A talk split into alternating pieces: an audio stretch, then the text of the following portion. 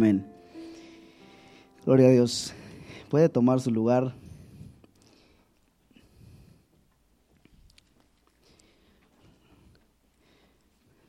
Le repito nuevamente, el salmista dice, mirad cuán bueno y cuán delicioso es habitar los hermanos juntos en armonía. Y, es bueno. ¿Cuántos creen que es bueno? ¿Cuántos creen que es bueno? Cuando entendamos que es bueno, eh, como, como dice el salmista, mirad cuán bueno. Cuando veamos eh, realmente en totalidad, entendamos que es bueno, entonces vamos a, vamos a, entender la segunda parte y vamos a, a, saber y vamos a entrar en lo que es la segunda parte, que es delicioso, nos vamos a deleitar porque entendemos que es bueno. Entonces yo creo que muchas veces no nos deleitamos porque no entendemos que es bueno habitar aquí los hermanos juntos en armonía. Eh, cada quien viene luchando con su con su carga, con sus problemas, y está bien, porque para eso llegamos a este lugar, honestamente. Tal vez eh, no se oye bien, pero a este lugar llegan los que están más este, cargados, eh, más preocupados, eh, más decepcionados, y, y por eso vino el Señor, por los enfermos, por aquellos que necesitaban ayuda. Por eso el Señor dice, vengan los que están cansados, vengan los que están cargados. Eh, el Señor decía, el, eh, yo no vine por los que estaban sanos, yo vine por los que, estaban los que están enfermos. Entonces es bueno que estemos aquí, pero sin olvidar que es bueno estar aquí. Porque cuando, cuando llegamos y solamente nos concentramos que llegamos con nuestras cargas, con nuestro cansancio, nuestros problemas, enfermedades, y olvidamos que es bueno estar aquí, entonces no nos deleitamos, porque entonces estamos más concentrados en cómo llegamos, cargados, cansados, y perdemos ese, ese, lo que el Señor quiere darnos, el deleitarnos en su presencia, aún con todos los problemas, aún con todas las dificultades, aún en medio de todas las circunstancias por las cuales estamos atravesando. Porque no hay ningún problema, le repito, que estemos cargados, que estemos cansados, que estemos enfermos, agobiados, eh, no sé, muchas veces personas llegan al punto de llegar a la iglesia con el deseo ah, de que si el Señor no hace nada, se, se van a quitar la vida pero llegan. Y, el Señor de una manera u otra eh, obra a través de la palabra y, sabe que usted, nosotros formamos, tenemos, debemos de entender que, debemos de entender que al llegar a este lugar eh, debemos de deleitarnos nosotros, porque nosotros, usted no sabe si al usted deleitarse, usted puede ser un canal de bendición para la persona que pueda estar al lado suyo, que tal vez quiere quitarse la vida si el Señor no hace, no, si no siente que el Señor hace nada, porque el Señor, por supuesto, siempre está dispuesto a hacer algo, pero las personas no lo ven así muchas veces de esa misma manera. Usted y yo somos un canal, o deberíamos de ser un canal de bendición para las demás personas. Entonces es un peligro, no solo para nosotros, llegar a este lugar y mostrar una cara de preocupación solamente. Le repito, no tiene nada de malo que llegue preocupado y de la manera que llegue, pero no debemos de quedarnos así aún en medio de esos problemas, en esas, de esas circunstancias. Mire, yo le voy a decir esto porque, ¿y por qué le estoy diciendo esto más bien? Porque yo estaba ya adorando y, y de momento me llegó este, este texto que dice que todo me es lícito, y esto lo dijo Pablo, todo me es lícito, pero no todo me conviene, creo que dice así.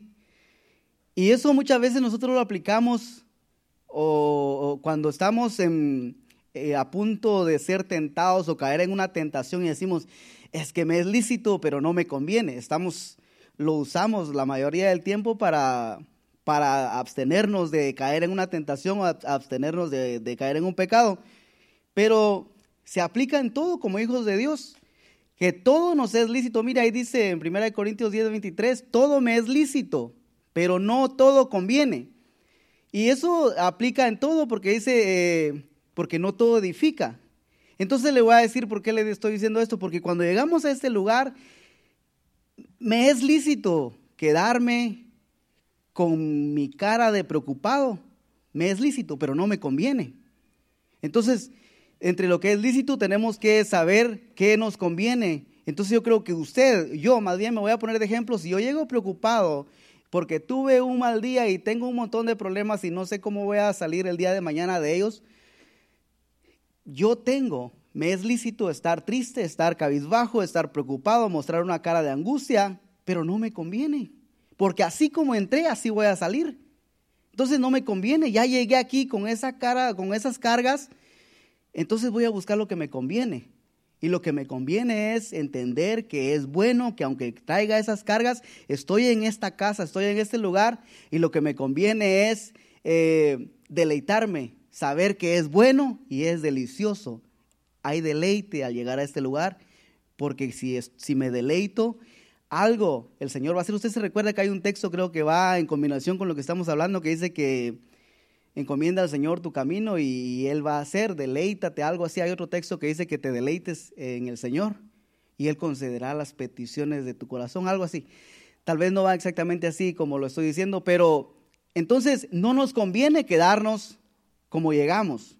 Llegamos, ponga su carga a un lado, se lo repetimos o se lo repite en el que está dirigiendo, inclusive el pastor a veces, ponga su carga a un lado.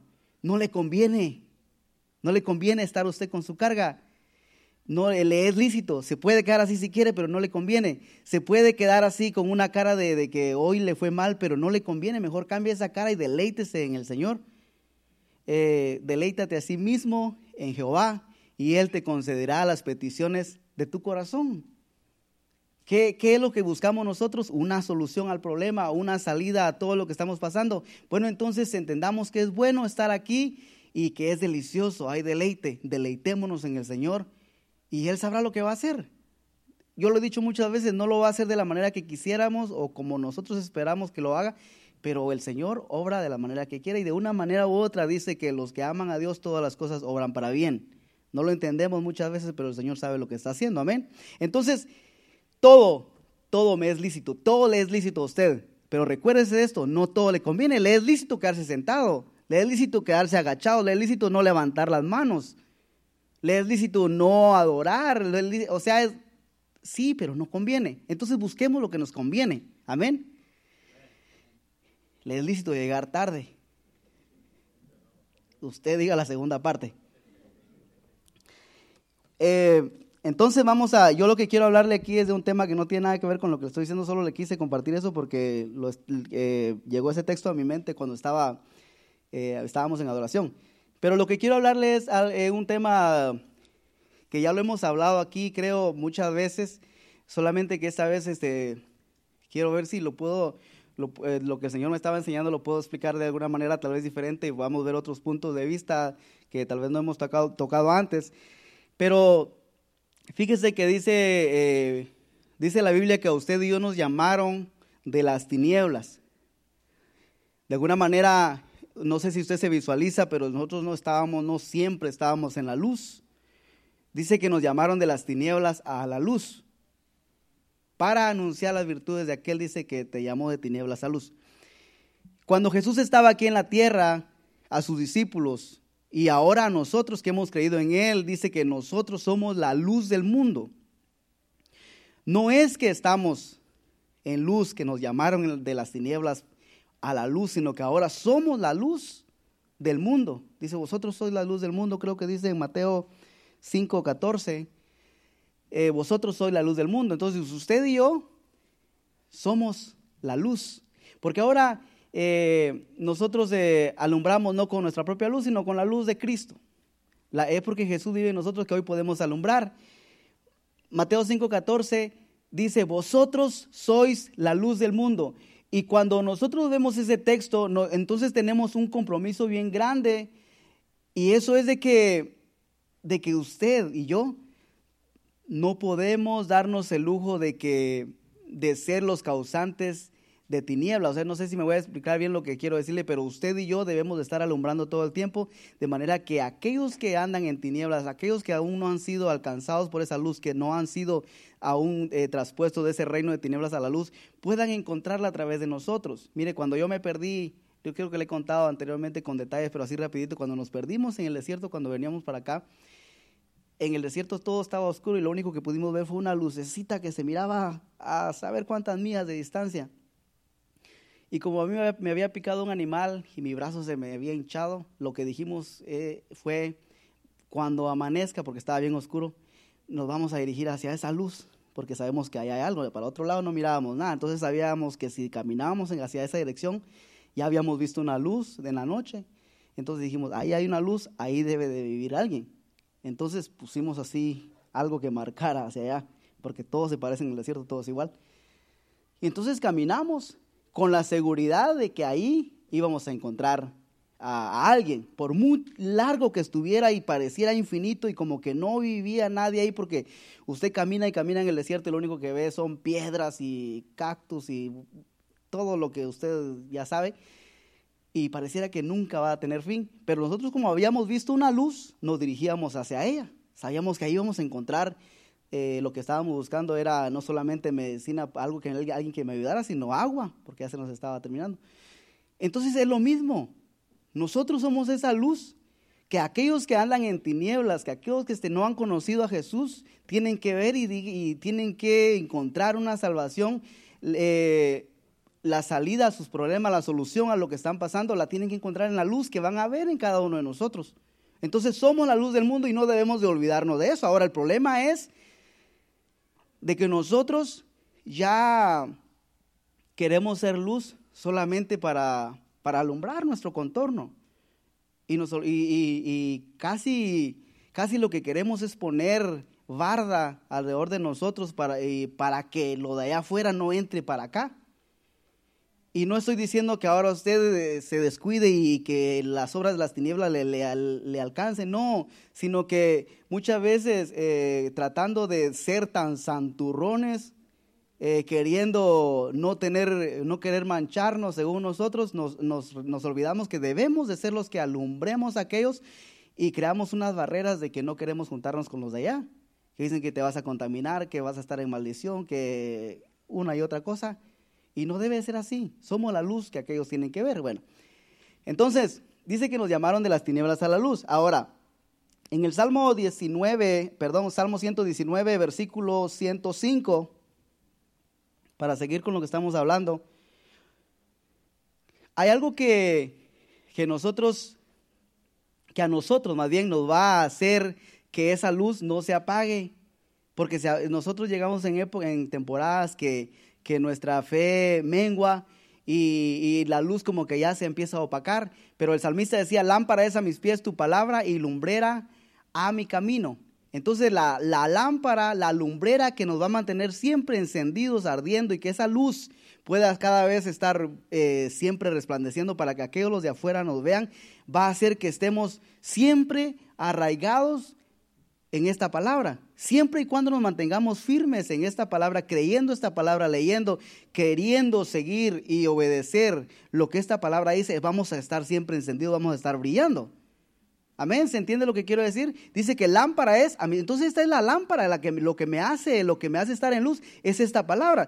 es como que fuera el combustible porque la palabra, se recuerda que le digo que nosotros no brillamos con luz propia, brillamos por la luz de Jesús. Y Jesús es el verbo, Jesús es la palabra. Entonces el salmista dice, esa es la luz que, con la que me hace, que me hace brillar. Es lámpara, esta palabra es lámpara a mis pies, es lumbrera a mi camino.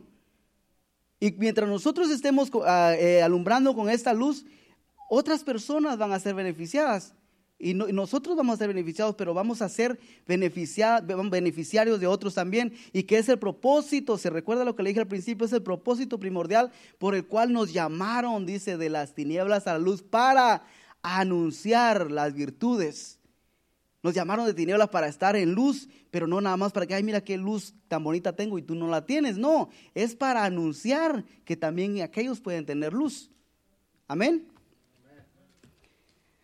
Entonces, ya no estamos en tinieblas. Ahora, mientras, y esto nomás es la introducción de lo que quiero decir. Mira, el tema que yo le quiero, que le quiero compartir, yo le puse así como tema serenata. Yo no sé si muchos se identifican lo que es, eh, saben, yo creo que sí.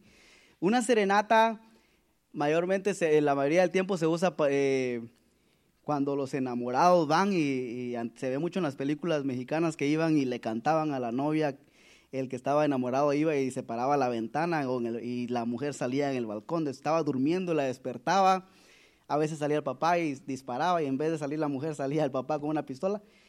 Pero esa es una serenata que le nacía cantarle, pero en lo que yo quiero que, que, eh, ustedes se recuerden del tema es de que la serenata era que aunque la amada, eh, más que nada era la amada, estaba durmiendo, esa serenata hacía que ésta se levantara. Mire, podía estar en un sueño tan profundo que nada, ni siquiera los deseos de ir al baño la levantaban, pero cuando escuchaba, cuando sí, un hermano, ahorita me acordé de eso porque hay un hermano dijo que si él tuviera el dinero, todo el dinero del mundo, ya está, ya está mayor, si yo tuviera todo el dinero del mundo para hacerme todas las cirugías que lo pueden rejuvenecer a, uno, dice, yo no escogería nada de eso. Solamente haría una cosa con el dinero que tuviera y es un trasplante de vejiga. Porque dice que se levanta muchas veces en la noche. Entonces, si nada, nada levanta a esta persona, nada levantaba a esta persona, pero cuando escuchaba que estaba esa canción y sabía que era para ella y, que era, era un, un gesto de, cariño, de amor, de parte de, alguien que también ella, ella quería, se levantaba, se preparaba, se, se cubría y salía al balcón a seguir escuchando al que estaba cantando.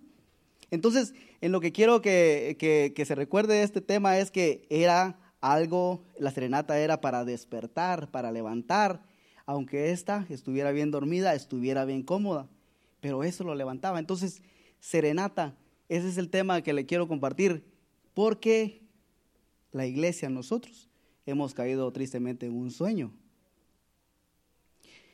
Y yo creo que al igual que en esas películas se veía que este iba, eh, el, enamorado iba y le cantaba a la, a la que él quería pretender o la que estaba pretendiendo, yo creo que de igual manera el Señor está haciendo todo lo que puede para despertar a su amada que se ha dormido. Está durmiendo.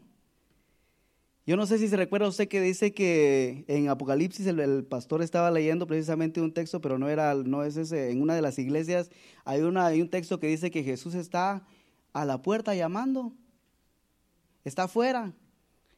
Y, y dice que si alguien abre, dice, o sea que ni siquiera le quieren abrir, está hablando y no, no le oyen. Es como que estuviera dando serenata y no quieren levantarse. Entonces, ese es el tema, eso es lo que quiero compartir. Estamos, creo que hemos caído, toda la iglesia alrededor del mundo ha caído en un sueño.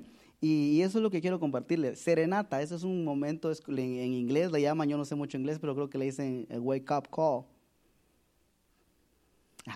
todos se, admiran que hablo inglés. no hablo inglés, no se, no se crea. Entonces, dice Efesios capítulo 5, 14. Por lo cual dice, despiértate tú que duermes y levántate de entre los muertos y te alumbrará Cristo. Se recuerda que estaba mencionándole que somos la luz del mundo.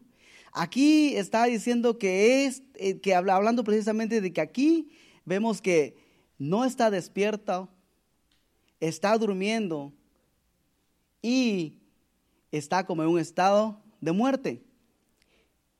Y no solamente eso, sino que ha caído en tinieblas. Fue llamado de las tinieblas, pero ahora está nuevamente. Ya no alumbra esa luz. Se recuerda que lámpara es a mis pies tu palabra y alumbrará mi camino. Ya, ya no. Ya está en tinieblas. Eh, ¿Por qué? Porque está, cayó en un sueño. Y es que tiene sentido porque los que duermen, hay otro pasaje que dice que los que duermen, dice que de noche duermen.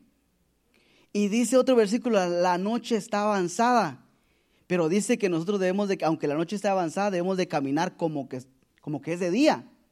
O sea que las tinieblas no nos deben afectar a nosotros. Las tinieblas no deberían afectar, de afectar la luz que nosotros somos. Somos, que somos la luz del mundo. Y aunque la noche está avanzada, nosotros no deberíamos de ser afectados por, por la oscuridad, por esas tinieblas. Deberíamos de estar porque mire, si nosotros somos afectados por la noche, obviamente lo que vamos a hacer, lo que se hace en la noche, entre muchas cosas, es dormir. ¿Sí o no? Se duerme uno, porque ya es el tiempo de dormir. Otros que son ambiciosos trabajan hasta la una de la mañana. lo dije por alguien que está aquí nomás para que se despierte. Pero la noche es para dormir. Entonces, si nos dejamos afectar por las tinieblas, por la, por la, por la noche, por la oscuridad, que dice que la noche ya está avanzada, eh, vamos a caer en ese sueño. Y aquí está diciendo, ¿sabes qué? Despiértate tú que duermes y levántate de los muertos y te alumbrará Cristo. Ya no vas a ser afectado por las tinieblas si te levantas, si te despiertas. Mire, el, el apóstol Pedro dice, sed sobrios y velad. No dice sed sobrios y, ponete a dormir porque ya sos sobrio, no. Sed sobrios y velad. ¿Por qué? Porque vuestro adversario, el diablo, anda como león rugiente viendo a quién devorar. Si está diciendo sed sobrios y velad, está diciendo no te durmas. Porque cuando te dormís, entonces el diablo te va a devorar.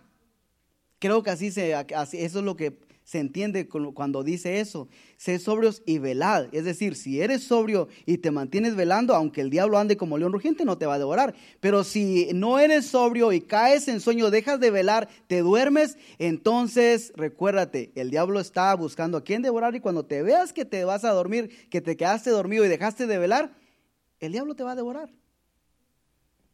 Ese es el peligro que corremos, por eso aquí la urgencia de la serenata. Nuestro amado está despertando a su amada, nosotros, la iglesia. Sé sobrios. Ser sobrio es no estar ebrio. En otra parte dice, eh, no os embriaguéis con vino, en lo cual hay disolución. Nosotros muchas veces, perdón, muchas veces nos, em, nos embriagamos no precisamente nos emborrachamos con vino y nos vamos los fines de semana a emborracharnos como muchas personas eh, lo hacen por costumbre ya, pero nos embriagamos de otras cosas. Dice el, texto que le estoy diciendo, dice ser sobrios, no, más bien dice, no os embriaguéis con vino en lo cual hay desolución, antes bien, sé llenos del Espíritu. O sea, dice, en vez de embriagarte con, con vino, o en vez de embriagarte con los que o las otras personas se embriagan, mejor búscalo del Espíritu. Ahí no hay desolución. Pero vamos a seguir con lo que estamos viendo aquí. Dice, no, aquí está, mire, no os embriaguéis con vino en lo cual hay desolución. Antes bien, sed llenos del Espíritu. Entonces no te llenes de aquello que trae desolución, de aquello que no te, ¿cómo es que decíamos al principio? Que no te conviene, aunque te es lícito. Porque podemos ir a emborracharnos, pero no nos conviene. Como hijos de Dios, sería dejar de velar y entonces el diablo, como león rugiente, nos va a devorar. Ahora, volviendo a lo que estábamos eh, viendo en Efesios, eh, más bien, sí, Efesios 5, 14, dice, despiértate tú que duermes y levántate. Ahora yo creo que nosotros no tenemos ningún problema que el pastor se pare aquí y diga, hermanos, tenemos que despertarnos, hemos caído en un sueño. Y no precisamente porque usted se está durmiendo ahorita que estoy hablando yo. No estoy hablando de ese sueño, estamos hablando espiritualmente. Vamos a dormir. Si nadie le está diciendo que no duerma físicamente, vamos a dormir. Cuando lleguemos a la casa, aguántese. Todo, dice, eh, para, mire, la Biblia tiene para todo, hasta para usted que está durmiendo ahorita, la Biblia tiene también para usted. Todo tiene su tiempo. Tiempo de llorar. No, no dice tiempo de dormir, pero ahí pongámosle, tiempo de dormir.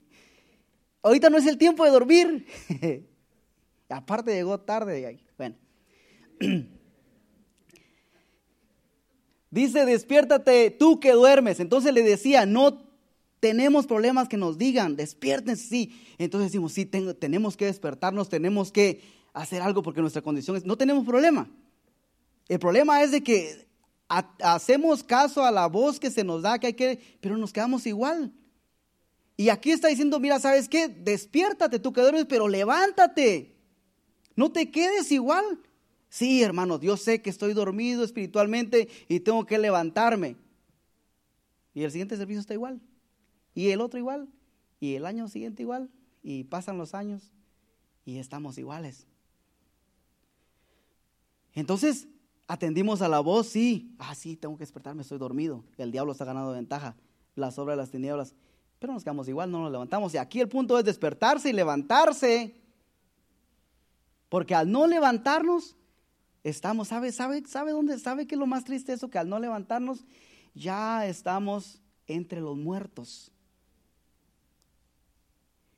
Y cuando yo creo que, yo no, yo creo, al menos yo no quisiera estar durmiendo en medio de muertos. Y nosotros llegamos, llegamos a caer en esa condición, mire, estamos dormidos, no nos levantamos, estamos entre los muertos. ¿Qué es lo que dice, lo que dice Pablo aquí? Levántate tú que duermes y levántate, estás entre los muertos.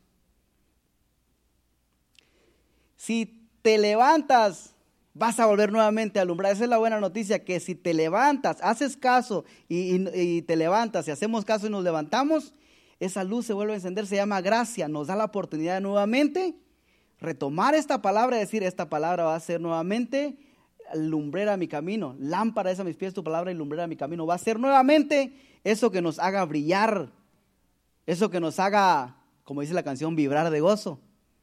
Pero que vibremos de gozo, no que me hace vibrar de gozo, está más tieso que saber qué.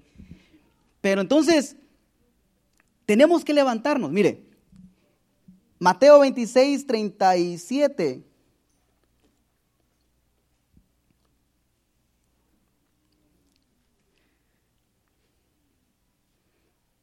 Mire, eh, y tomando a Pedro y a los dos hijos de Zebedeo, comenzó a entristecerse y a angustiarse en gran manera. Así es Jesús, sigue el, el 38. Entonces Jesús les dijo, mi alma está muy triste hasta la muerte, quedaos aquí y velad conmigo. Jesús estaba pasando en un momento el más, el, más, eh, el peor de su, de su ministerio, si se puede decir así, porque ya estaba sufriendo la, el, la agonía, casi estaba agonizando ya antes de que lo crucificaran, estaba sintiendo todo lo que iba a padecer, que todo el pecado de, la humanidad iba a caer sobre él y estaba eh, pasando un momento triste. Le dice, ¿saben qué? Velen, quédense conmigo. No quería estar solo. El que siempre se iba a orar solito, fíjese, Jesús se iba a orar solito y esta vez no quería estar solo. Qué tan fuerte era que este momento no quería estar solo. El que no le tenía miedo a nadie ahora no quería estar solo, es nuestro maestro. Y dice, quedaos aquí, ¿verdad? Conmigo el 39. Yendo un poco adelante, se postró sobre su rostro, orando y diciendo, Padre mío, si es posible, pase, pasa de mí esta copa, pero no sea como yo quiero, sino como tú. 30, el 40. Dice, vino luego a sus discípulos y los halló durmiendo. ¿Sabe que aquí es Jesús? Pero a nosotros nos pasa muchas veces, mire ahí también estoy yo.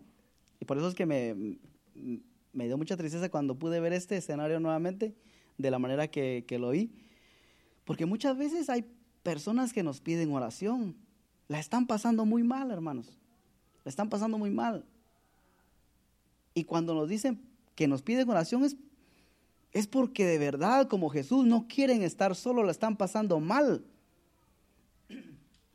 Y dicen, ayúdenme a orar por favor, tengo este problema, acompáñenme, no quiero estar solo en este momento. Y no físicamente, no está diciendo venga a secar a mi casa y ore conmigo, no. En este caso sí era así, pero le estoy hablando en, en, nuestro momento, en nuestro tiempo, en lo que nosotros nos concierne en este, en este tiempo ahora como iglesia. Hay personas que piden la oración, no quieren estar solos en ese momento crítico, no quieren estar solos en ese momento de enfermedad, en ese momento de soledad, el proceso que cual están pasando. Y nosotros nos dicen, quédense conmigo, velen conmigo, oren conmigo, ayúdenme en este problema, en esta agonía. ¿Y qué hacemos nosotros? Ah, sí. Sí, sí, claro, te voy a estar orando, lo estamos pidiendo al Señor. ¿Cómo se llama? ¿Qué, qué? O sea, pedimos como que sí vamos a estar orando.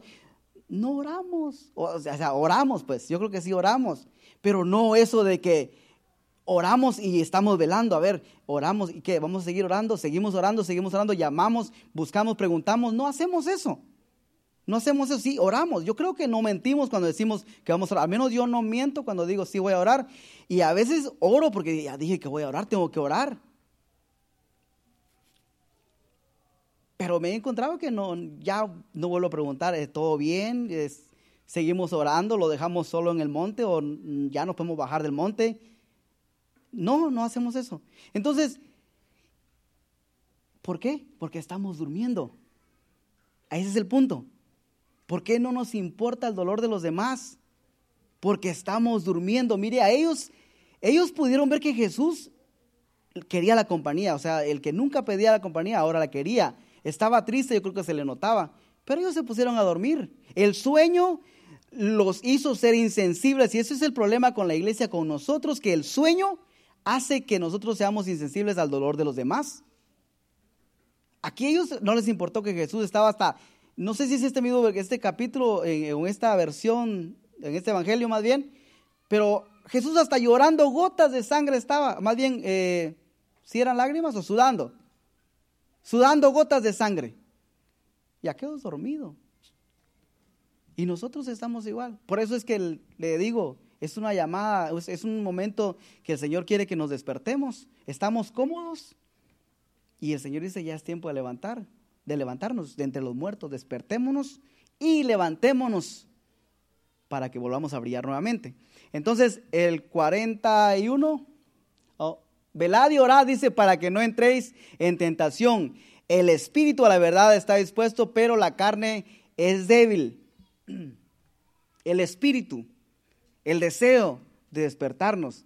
Como le digo, no tenemos problema, nuestro espíritu está atento a recibir el momento que nos dicen despiértese, pero la carne es débil y quiere quedarse en la misma condición. Entonces nosotros tenemos que vencer todo aquello que nos sigue manteniendo en esa posición de quedarnos dormidos. Y esto no es un, no es un momento para que nos sintamos condenados y así, ese soy yo, así he estado y qué vergüenza, ya el Señor no sé ni con, con qué ojos me mira. No, si el Señor nos está viendo con ojos de amor y por eso nos está despertando, porque si el Señor no, nos, no quisiera ya nada con nosotros, no nos estuviera cantando una serenata. Y esta es como una serenata, despiértate. Por eso el tema, serenata, despiértate. El Señor nos ama. Por eso nos, está, nos, nos habla de esta manera, por eso me habla a mí de esta manera. Y yo lo único que estoy haciendo es compartir, compartirle lo que yo pude leer en la palabra. Pero el Señor no lo hace para condenarnos, lo hace, porque nos ama, lo hace para traernos más a Él. Sabe que si en, lo que estaba hablando en el principio, que si esa mujer no, no se despertaba y no salía al balcón, ese hombre se iba triste. Él lo tomaba como un rechazo, como que, como que no le, la, no, la muchacha no estaba interesada en él. Y no vaya a ser que nosotros eh, hagamos sentir al Señor así también, que nos está despertando en cada servicio. Hey, despiértate, una serenata cada vez que venimos. Porque el pastor y los que predican aquí son, como dice en el Antiguo Testamento, atalayas, que están avisando eh, que algo está por suceder y que tenemos que estar despiertos, no dormidos. Y nosotros debemos de, de estar atentos a la voz del Señor cuando nos está despertando, al canto de amor que nos está hablando y que quiere despertarnos. Amén. Dice Dice el eh, Proverbios 19, 15. La pereza hace caer en profundo sueño y el alma negligente padecerá hambre. Ahora, yo creo que como le dije, no tenemos problemas, eh, no tenemos problema en decir que es cierto que tenemos que despertarnos, el problema es de que no nos levantamos y es por la pereza. Una pereza espiritual que no nos deja movernos de donde estamos. No tenemos problemas, escuchamos la voz, escuchamos la canción que nos cantan y les dicen, despiértate, estoy aquí esperando que salgas, que te levantes. Y nosotros no tenemos problemas de escuchar la canción, pero sí tenemos problemas en levantarnos de, de donde estamos bien cómodos y abrir la ventana y decir, escucho y voy a hacer lo que, lo que tengo que hacer. Ese es el problema, tenemos un problema y es la pereza. Y es que la pereza no nos deja hacer nada. Miren, nosotros, eh, si lo vemos desde el punto de vista físico, la, pereza dice que no eh, hace que, el, que caigamos en sueño, en lo físico. Todos los perezosos saben bien de lo que estoy hablando, ¿va? Ni un amén, ahora sí están despiertos.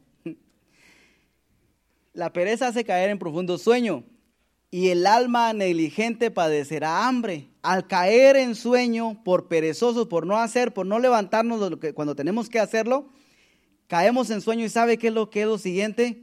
Empezamos a padecer de hambre, desnutrición, perdemos fuerzas y lo que sigue que nos enfermamos y lo siguiente es la muerte. Por eso es el peligro de quedarnos donde estamos. Porque no solamente no beneficiamos a nadie, sino nosotros mismos también estamos en problemas. Porque yo le estaba hablando de que, de que Jesús estaba en dolor y así muchas personas también están y nosotros por estar durmiendo mm, los dejamos solos. Pero ahora vamos a hablar que nosotros también somos afectados. Si seguimos en esa condición, vamos a padecer hambre. Mire, en Proverbios capítulo 24 también dice, eh, dice el proverbista, el perezoso no hará a causa del invierno Pedirá pues en la ciega y no hallará. El perezoso no hace, cuando tiene que estar arando, no está arando, se queda dormido.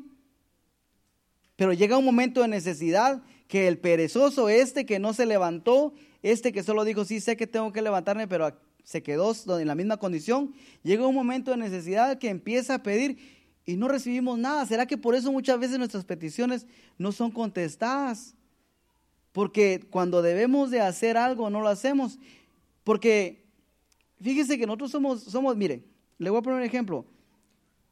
Cuando se trata de pedir, ahí sí ya no es perezoso. Porque es perezoso cuando tiene que arar, fíjese bien.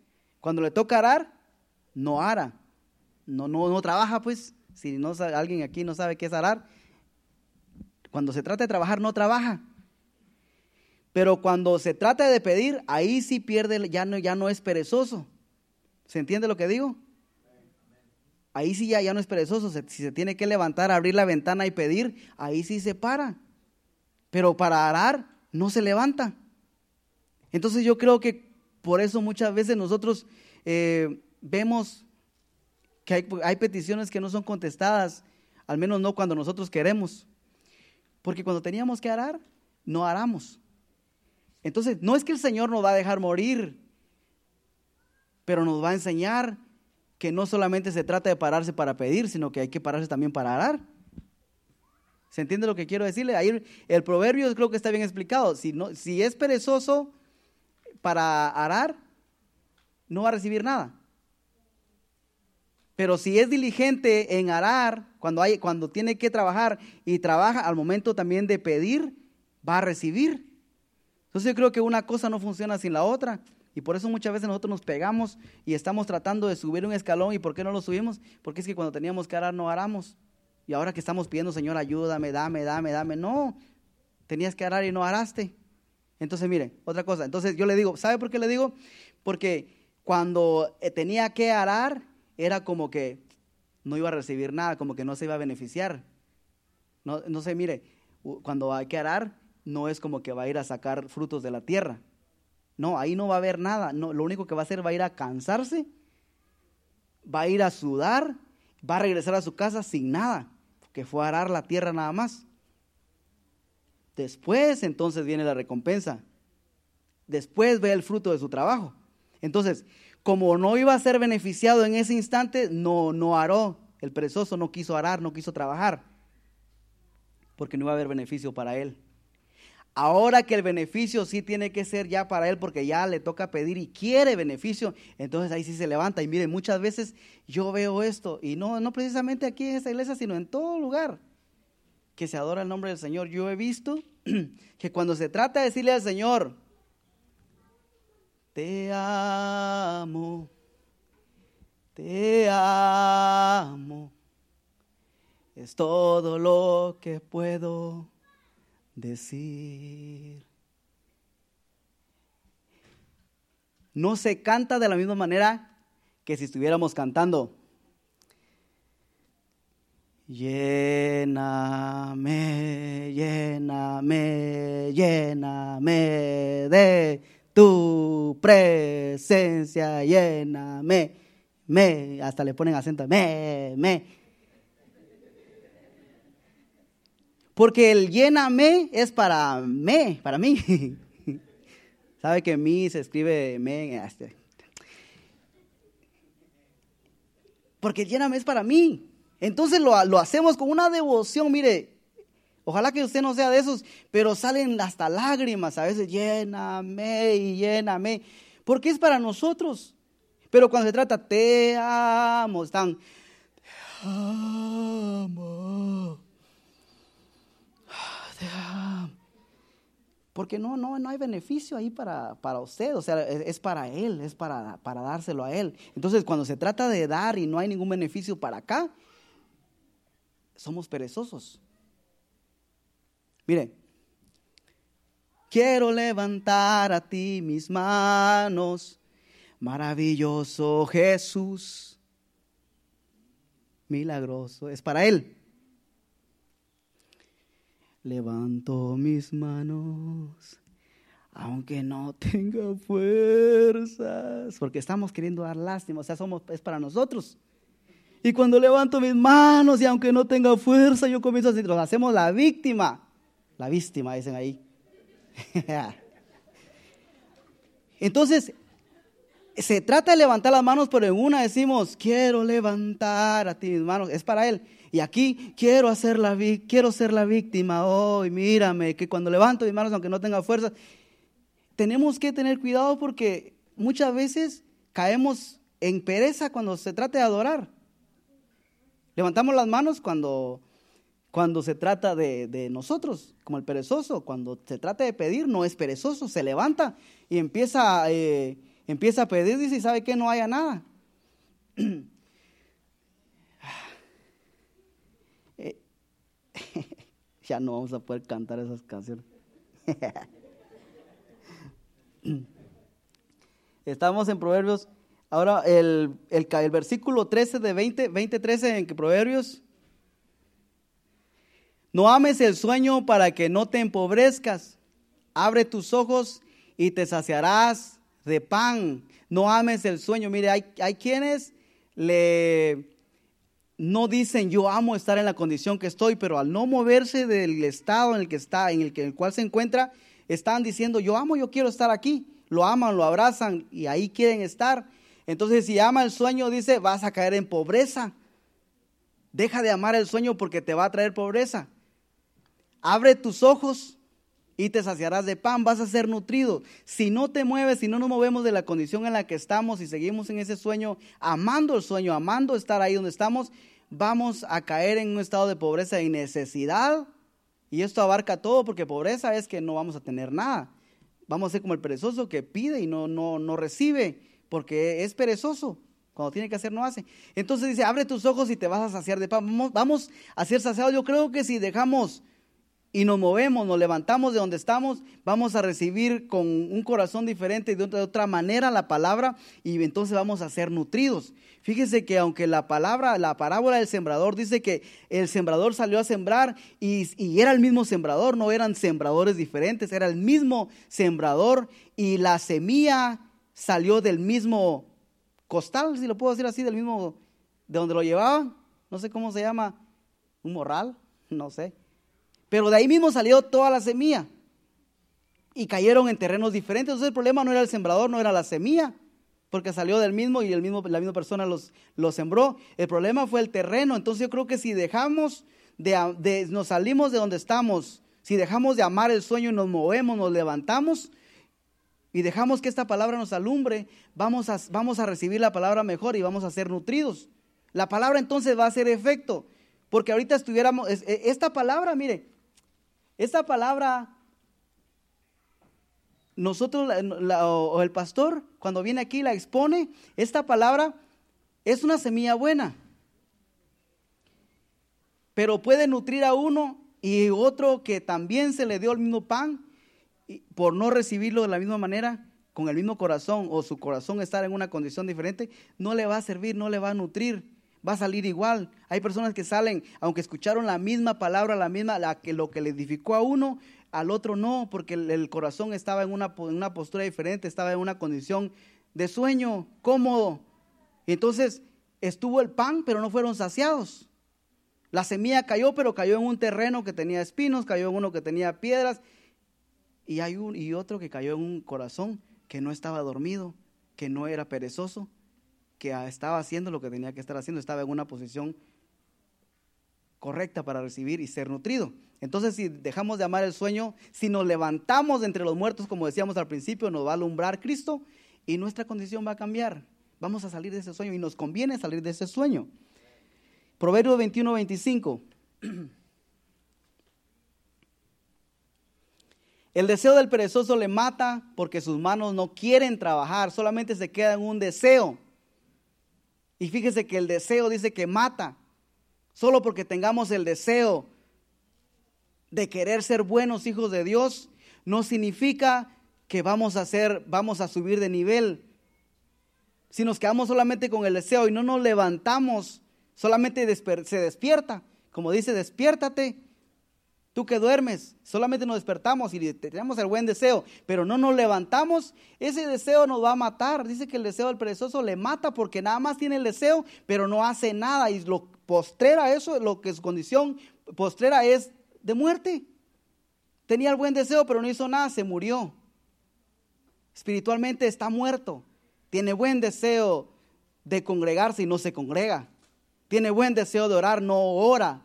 Tiene buen deseo de adorar, no adora. Tiene buen deseo de llegar temprano y no llega temprano.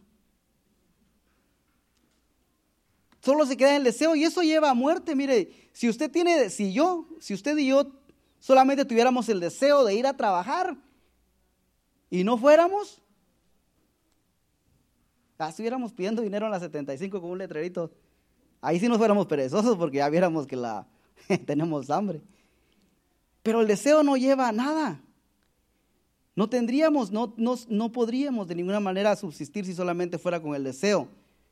Tengo el deseo de trabajar, pero no trabajo. Solamente con el deseo se va a morir. Lo van a correr a la casa, va a perder todo. Entonces es, importante que despertemos. Esta es una serenata de parte de nuestro amado para que su amada despierte, se levante, pero que se despierte y se levante. No solamente se, se despierte, sino que se levante y deje ese estado de pereza o dejemos ese estado de pereza en el cual hemos, hemos caído. Proverbio 24, 30.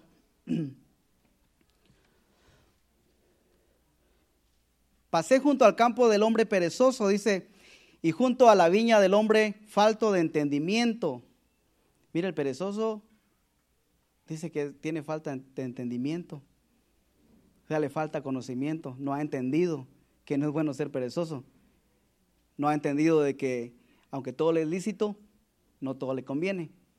El 31 dice, y he aquí que por toda ella, por toda la viña del perezoso, habían crecido los espinos, ortigas habían ya cubierto su faz y su cerca de piedra estaba ya destruida. Mire todo lo que puede suceder si nosotros decidimos quedarnos dormidos y no dejar, no salir de esa condición de sueño en la cual caemos como iglesia, como hijos de Dios despiértate tú que duermes, porque lo que sigue es que crecen los espinos, las ortigas o las hierbas cubren toda la faz y la piedra o la cerca o la protección, lo que nos protege, se cae.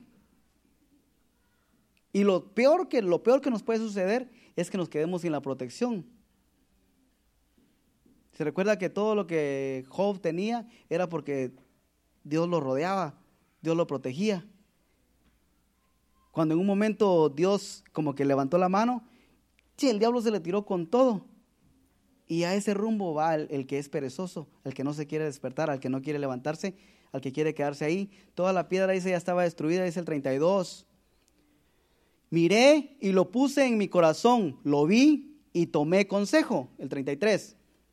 Un poco de sueño, cabeceando otro poco, poniendo mano sobre mano, otro poco para dormir, y dice el 34, así vendrá como caminante tu necesidad y tu pobreza como hombre armado. Poco a poquito. No dice que se quedó dormido de un solo. Y ese es el problema, porque si viniera de un solo y nos dan un cachetadón y nos dejan, uno sabe que algo, algo está pasando, algo está mal, pero es que empieza poco a poquito, ni sentimos cómo empezamos a menguar en la oración, menguar en, en congregarnos, menguar en todo. Empezamos a acomodarnos y poco a poco a bostezar y cuando sentimos estamos bien dormidos, llegan momentos como estos que el pastor empieza a, como dice el tema, a traer una serenata que es para despertarnos, para oír la voz del amado y nos, nos quedamos igual. No nos despertamos. El siguiente servicio estamos igual de dormidos. Y ese no es el punto. A eso no nos llamó el Señor. A eso no fuimos llamados, nosotros fuimos llamados de las tinieblas. Para no estar durmiendo, fuimos llamados de las tinieblas a luz. Como para dormir es de noche, entonces nos sacaron de las tinieblas donde hay sueño, donde se puede, donde el diablo puede tomar ventaja y nos puede hacer caer en sueño. Entonces nos llamaron a la luz. Nos llamaron a no estar dormidos. Ahora, mire, hay mucho más que quisiera compartirle, pero vamos a ir concluyendo ya. Hay personas, mire, si vemos el ejemplo de Sansón, Sansón con el llamado poderoso que Dios le dio, perdió todo por quedarse dormido cuando no tenía que hacerlo, porque a él no lo mandaron a dormir allá en medio de los filisteos. Él tenía un propósito por el cual le habían dado la fuerza que tenía, pero él, él decidió mejor ir a hacer algo más. Se quedó dormido. A causa de quedarse dormido, perdió los ojos. Y eso también nos pasa a nosotros. Perdemos la visión. Dejamos de ver las cosas. Mire, cuando se pierde la visión, el pastor le puede estar diciendo es que mira, esto está mal, ya no tiene los ojos, le sacaron los ojos por haberse quedado dormido. Llegamos a, a, esa condición. Llegamos a caer en que nos están diciendo eso está mal. No, no lo vemos y nosotros no entendemos por qué no, no lo pueden ver y nosotros sí. O el pastor lo puede ver y nosotros no lo podemos ver como él lo ve. Pero es que caímos en sueño como Sansón y nos sacaron los ojos. Ya no podemos ver de la misma manera. El pastor lo puede ver y dice eso está mal y nosotros ya no. Porque caímos en sueño y nos sacaron los ojos. Pero la esperanza es de que el Señor nos puede volver a restaurar. Por eso le digo que esta es una, es una, el tema es serenata, nos están despertando para levantarnos y atender a la voz del amado.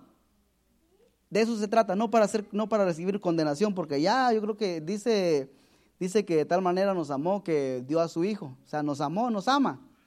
No, no nos quiere condenar. Sansón, había otro, y con este se van a identificar muchos. Pablo estaba predicando y se tardó, se extendió su mensaje por no sé cuánto tiempo. Y uno se quedó dormido en medio del mensaje. ¿Se recuerda? ¿Se ha leído ese, ese, versículo? ¿Qué se va a recordar si está durmiendo usted ahorita?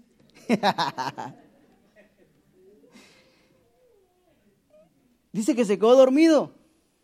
Y obviamente aquí fue literal, o sea, literalmente se quedó dormido. Y por estar dormido, dice que se cayó. Se cayó por la ventana y se murió. Entonces trasladémoslo a lo espiritual. Podemos llegar aquí a la iglesia nosotros. Podemos venir donde nos están predicando. Pero si nuestro estado es de estar, si estamos en una condición donde estamos dormidos y no queremos despertar, nosotros vamos rumbo a la muerte. No, no vamos a ser nutridos. Allá lo leímos en los proverbios mucho. Dice que lo que viene es nuestra destrucción. Como un hombre armado dice que viene ya nuestra destrucción. Porque todo, no importa que estemos aquí dentro de la iglesia, podemos, corremos el riesgo de estar dormidos y de no ser nutridos. Y lo que sigue es una muerte espiritual segura. Mire, el hombre se cayó, pero nuevamente le digo, siempre en cada, cada texto, cada mensaje, siempre hay una esperanza. Lo resucitaron otra vez. Yo le aseguro que ese muchacho nunca se volvió a dormir en los, en los mensajes. Nunca se volvió a dormir. Entonces, no se duerma. No, no ignoremos lo que el Señor este, nos está tratando de decir. No, no ignoremos. Al menos yo, yo no lo quiero ignorar. Yo sé que una, una, cosa es estar diciéndolo, una cosa es estar hablándolo, pero hay que no solamente despertar, sino levantarnos. Y ahí es donde tenemos que, que hacer nuestro esfuerzo, levantarnos e ir hacia adelante. Sansón, el muchacho del que le conté de Pablo, y hay otro, otro, otra, hay muchas, tal vez, pero yo nada más eh, busqué tres, o apunté tres, y el otro es de las vírgenes, las diez vírgenes. Y eso es lo peor que nos puede pasar, porque dice que se quedaron dormidas eh, y el sueño les ganó Y las que no tenían, yo, yo digo así, las que no tenían el suficiente aceite, en vez de estar dormidas, debieron de haber estado buscando aceite. Porque las otras, yo creo que nadie se debió haber dormido, pero dice que se durmieron, ¿verdad? Y digamos que para excusar a las que sí tenían aceite, se quedaron dormidas, pero tenían aceite, bueno, se quedaron dormidas, ni modo, nomás tenían que despertarse y, y prender sus lámparas, al cabo tenían aceite. Pero las otras también se pusieron a dormir y ni aceite tenían. Entonces, yo creo que en ese momento aplica lo del perezoso, en ese momento tenían que estar arando, tenían que estar buscando aceite. Y este es el tiempo de nosotros de llenarnos, de buscar, de levantarnos, de dejar de ser perezosos, porque viene un momento en que vamos a tener que pedir. Y tenemos, tenemos que arar para entonces poder ser saciados, para poder encontrar en el momento que pidamos. Póngase de pie, por favor.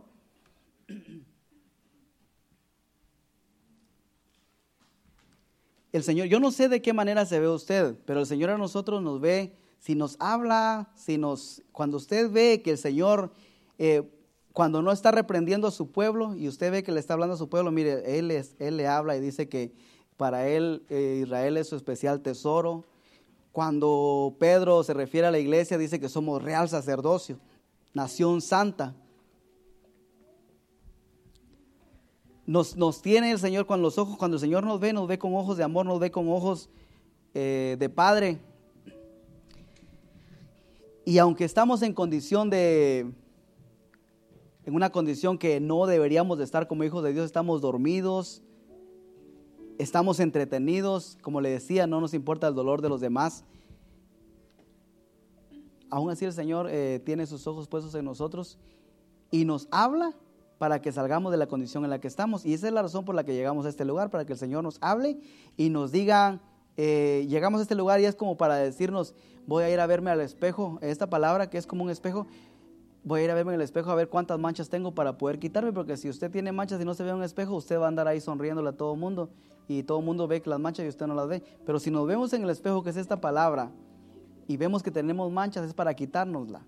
Yo creo que nosotros, al menos yo, si veo que tengo manchas de grasa aquí o lodo y me veo un espejo, yo no voy a seguir ahí sonriéndole a todo el mundo bien cómodo. Me voy a sentir incómodo sabiendo que mi cara está manchada. Voy a, voy a buscar limpiarme. Y, es, y a eso llegamos a la iglesia. Vemos a través de la palabra que tenemos manchas, tenemos cosas que no, que, no nos hacen ver bien como hijos de Dios. Y es para que salgamos de aquí y vayamos a, a decirle, Señor, yo me quiero quitar esta mancha, ya me vi que tengo una mancha tan fea que no me deja ver, no me hace ver bien como hijo tuyo, no debería de verme así. Yo debería de verme como Jesús y no me veo así. Tengo una mancha tan fea que nada que ver con Jesús. Entonces, a eso llegamos a este lugar.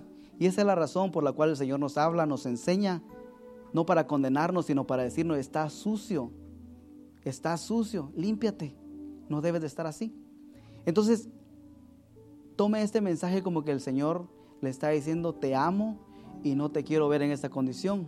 Te amo y quiero que seas limpio, te amo y quiero que cambies la mentalidad que tienes, te amo y quiero que despiertes, pero te amo tanto que quiero que despiertes y también te levantes para que puedas seguirte alumbrando la luz de Cristo.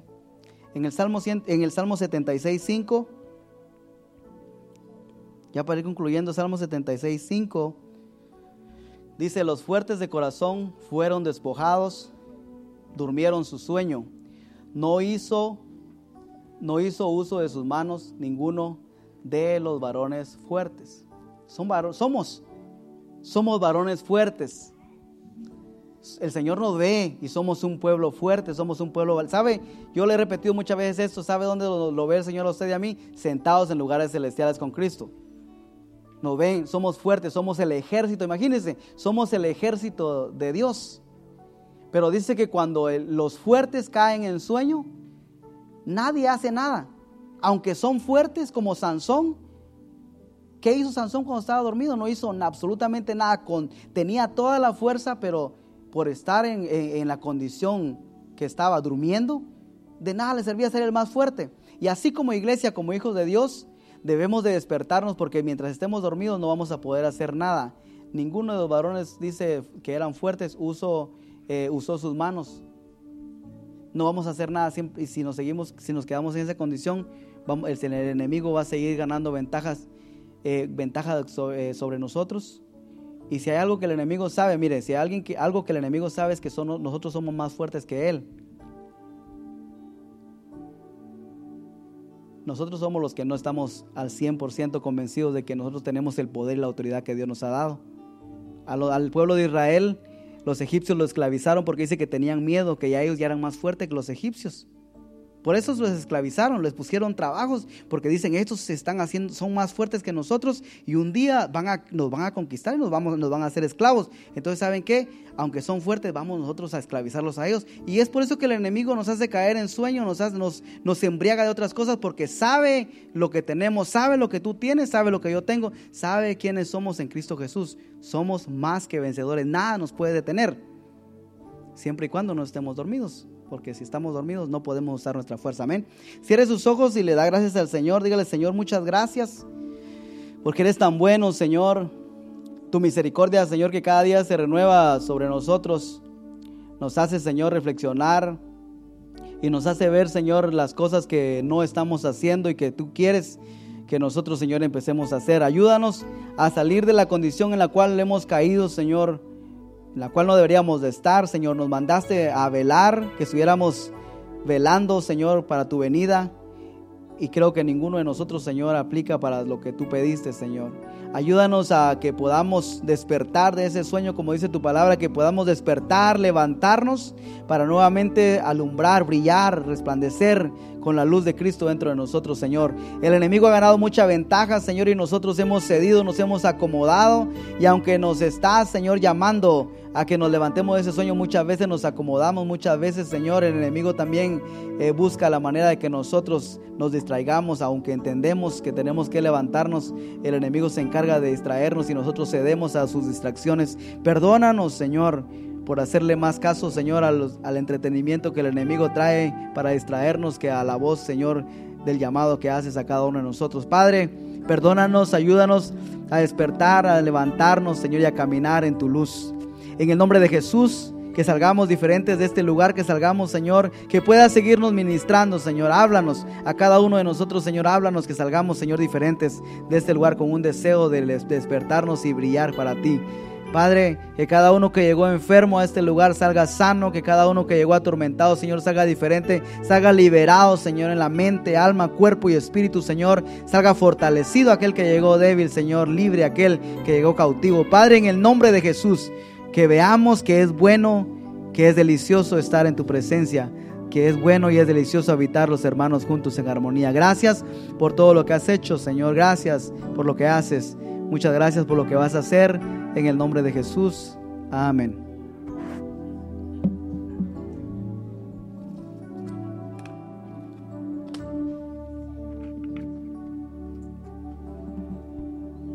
Así como estábamos a adorar a Dios con este canto y en breve nos despedimos. Gracias Señor. Quiero estar en tu presencia. Y poderte contemplar.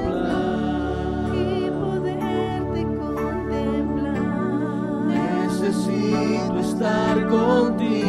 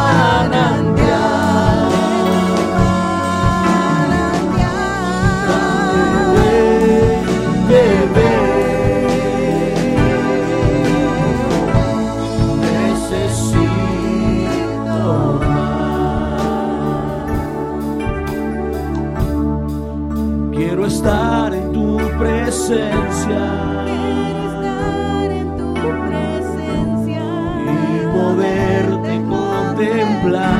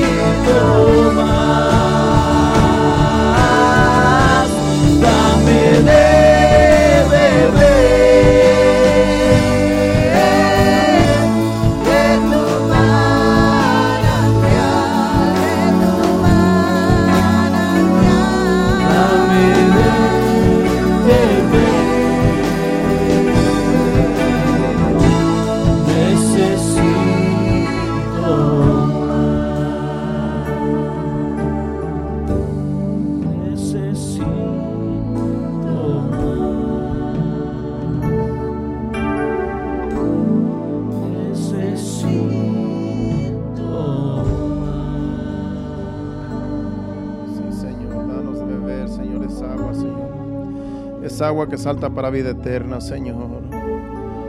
Que siempre estemos sedientos de ti, Señor, y hambrientos, Señor, porque tú tienes agua, Señor. Tú tienes el alimento que necesitamos, Señor. Que siempre haya nosotros esa necesidad, Señor, de ti, Señor. Gracias te damos, Señor. Gracias por tu palabra, Señor. Gracias porque una vez más nos has hablado, Señor, porque tú nos amas y tú no quieres que sigamos dormidos, sino que despertemos de ese sueño, Señor, para que así podamos alumbrar en este mundo de tinieblas, Señor.